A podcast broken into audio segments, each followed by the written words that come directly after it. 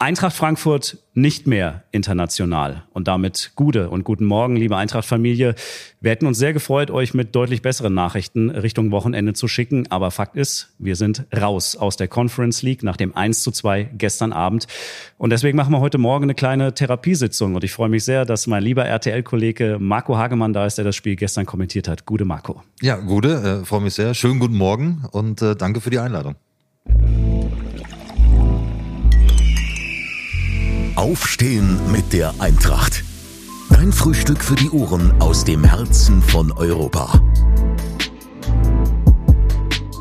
Marco, Europapokal ohne die Eintracht. Ist das für dich schon greifbar und erklärbar vor allen Dingen?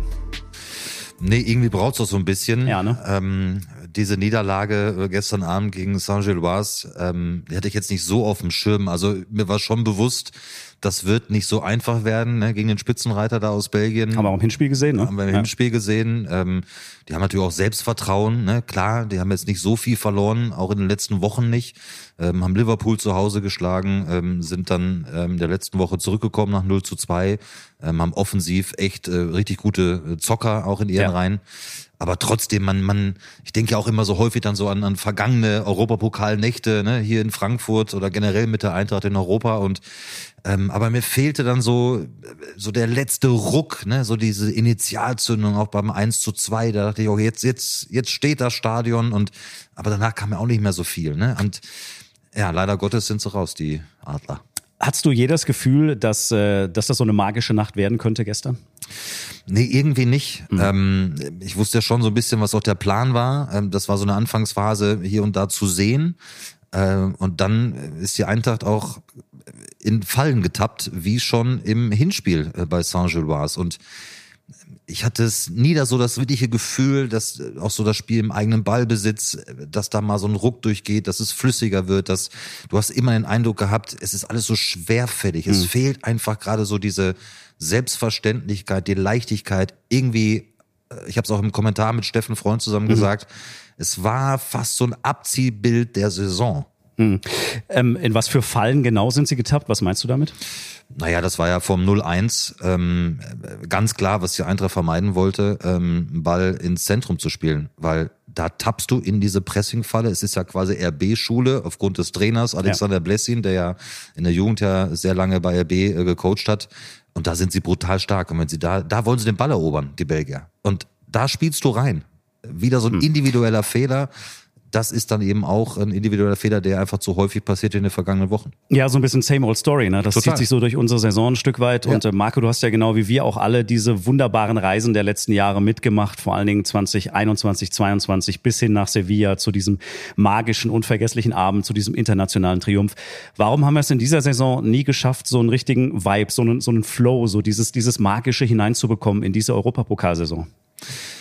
Ah, ich glaube, da, es ist ja vielschichtig. Es gibt viele verschiedene Ebenen. Natürlich hast du einen großen Umbruch gehabt. Ne? Ähm, du hast wichtige Spieler verloren, auch Führungsspieler. Ndika, Gibrissot, ähm, natürlich Kolomuani vorne mit seinen Toren. Ähm, Kamada, Lindström, Äh, ja. Kamada, äh, Lindström.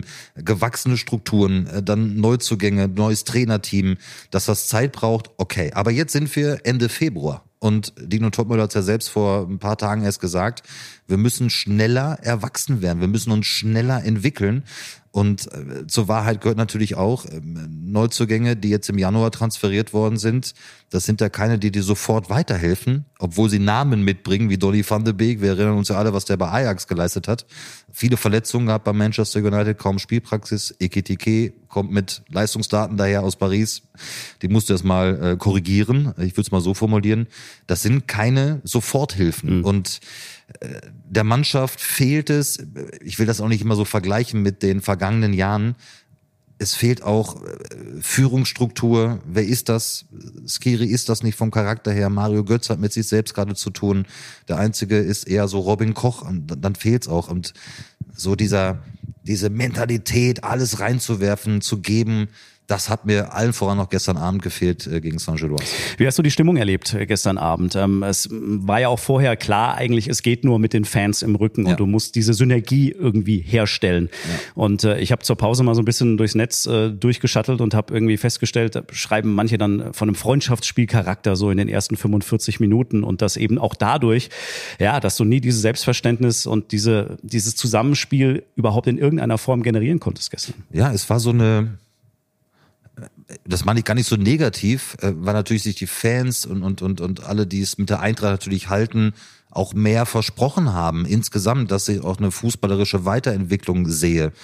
Ähm, wenn wir ehrlich sind, die erste Torchance, so die wirkliche Freischuss, äh, Chebi kurz Ja. vor der Pause, dann ein Kunku irgendwann tief in der zweiten Hälfte, das ist dann einfach zu wenig. Und deswegen war es so eine, immer so eine latent vibrierende Atmosphäre, aber der Funke muss rüberspringen von der Mannschaft. Und die Mannschaft hat es nicht geschafft, einen Funken auf die Zuschauer überspringen zu lassen. Ich muss doch fast sagen, dass ich ein großes Kompliment an die Fans ausspreche, weil es gab auch keine Pfiffe. Und die Leistung, Ja. da sind wir uns auch ehrlich, die war schon dürftig und man hatte sich mehr versprochen. Ich fand auch nach Abpfiff hast du so, es, es war keine Negativität, ne? Es war, es war ein bisschen Frust, aber es war vor allen Dingen wie so eine, wie so eine Schockstarre im Stadion auch. So eine, so eine Stille, Ja. so eine seltsame. So, äh, ich habe dann zu Steffen auch gesagt, sag mal, spürst du es auch gerade? Es ist so eine, auch so eine Fassungslosigkeit. Ist es jetzt echt vorbei? ja. Ne? Ist wirklich die Europapokal. Man kennt es ja auch fast gar nicht mehr. Ne? Genau. Europa und Eintracht, ja. In der Conference Das gehört bei uns so vorbei. krass zusammen emotional, ja. Ja. Und auch diese Gruppenphase hat das ja irgendwie auch nie, nie so richtig erzeugt, zumindest in dieser Saison. Ähm, ich habe Tränen gesehen bei Seppelrode unmittelbar nach Abpfiff, ähm, weil das sein letztes internationales Spiel war. Timmy Chandler ist dann hingelaufen, hat unseren Kapitän trösten müssen. Also das waren schon auch äh, ja wirklich Bilder, die, äh, die man erstmal so ein bisschen sacken lassen muss gestern. Ähm, wie geht's jetzt weiter? Sonntag ähm, Bundesliga gegen Wolfsburg ähm, und es ist ja wirklich jetzt nur noch die Bundesliga. DFB-Pokal sind wir raus, Europapokal sind wir jetzt auch raus. Macht's das leichter oder macht's das schwerer? Nee, ich fand gestern das Spiel ähm, enorm wichtig. Äh, ich glaube auch für die kommenden Wochen. Ähm, allen voran auch für die Stimmung. Sowohl intern als auch extern. Ähm, es sind ja mehr so die trüben Aussichten gerade. Ich weiß, es ist immer noch Tabellenplatz 6. Aber Eben, mit ja. weitem Abstand auf Tabellenplatz 5. Ähm, das Minimalziel ist ganz klar Europapokal-Qualifikation. Die Bremer docken so langsam an. Also der Druck wird ja kein kleinerer. Freiburg hat äh, Freiburg durch den Erfolg gestern auch nochmal Rückenwind bekommen. Ne? Also es wird, Also- wird eng bei uns da auf Platz 6 langsam, ja. Du musst dir, wie willst du jetzt Selbstvertrauen dir auch holen? Also nackte Zahlen sprechen ja für sich und das macht natürlich auch was mit dem Selbstvertrauen.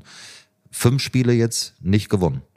Ich glaube nur vier in den vergangenen 17 Pflichtspielen. Klar, viele Unentschieden. Wir hatten Highlights dabei, wie gegen den FC Bayern beispielsweise das 5-1. Das meine ich, die Mannschaft hat ja Potenzial. Also unsere Mannschaft hat ja gezeigt, viel, viel zu selten ab. Äh, individuelle Fehler ähm, kommen noch dazu.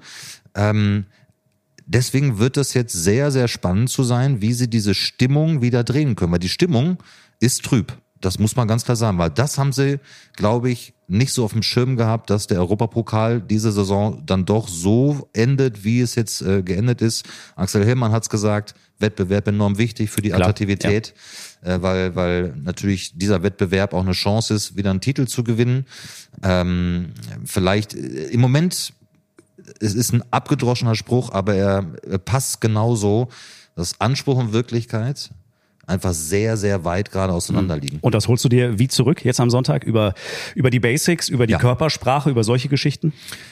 Ich glaube, die Spieler sind ganz froh, dass sie jetzt schon am Sonntag wieder spielen. Dann haben sie nicht so viel Zeit drüber nachzudenken, was jetzt am Donnerstag passiert ist. Kann auch ein Vorteil sein, ja, klar. Absolut. Ähm, aber es geht nur über Mentalität. Es geht jetzt darum, irgendwie dieses Spiel zu gewinnen, um ein, ein positives Erlebnis zu haben. Äh, Vielleicht geht es gar nicht um die Art und Weise, spielerisch, sondern Hauptsache, du holst dir mal drei Punkte. Das ist ganz, ganz wichtig, weil der letzte Sieg ist im Januar gewesen gegen Mainz äh, beim 1-0 enttäuschende Ergebnisse gehabt mit Darmstadt, ja, mit Bochum, in Köln verloren.